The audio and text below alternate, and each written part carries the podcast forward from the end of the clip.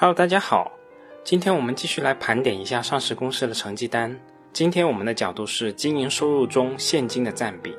在多尔西的著作《股市真规则》中提出了十分钟测试，除了我们常规性的净资产收益率等指标以外，还要求我们需要判断这家公司是否能够产生自由现金流。一般来说，自由现金流是一家公司是否值得投资的真正评判标准。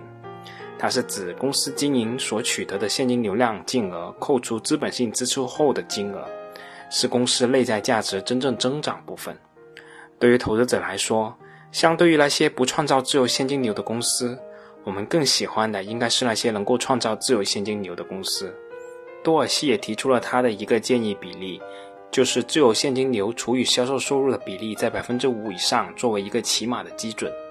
但书中也提到一个例外的情况。如果一家自由现金流量为负数的公司，却是把现金投入到未来会赚更多钱的业务之中，而且有稳定的净资产收益率的话，可以不必排除。书里列举了星巴克和加德堡两个公司的案例，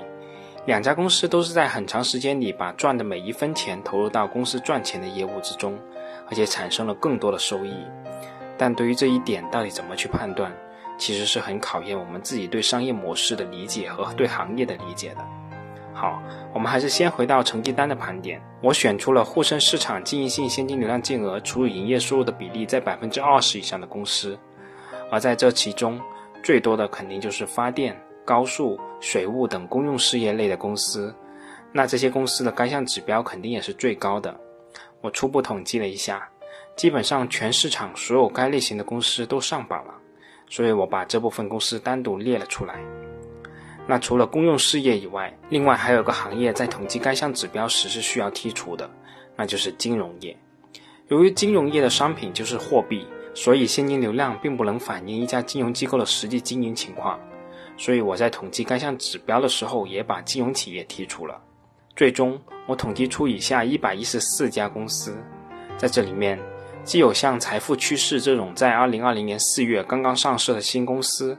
也有我们熟悉的贵州茅台、五粮液、分众传媒、美凯龙、宋城演艺等等，我这里就不一家一家给大家读了。大家感兴趣的话，可以去公众号看一下后附的图片。对于这一百一十四家公司，虽然不敢说这些公司就一定是优秀的公司，但起码从现金流量的角度来看，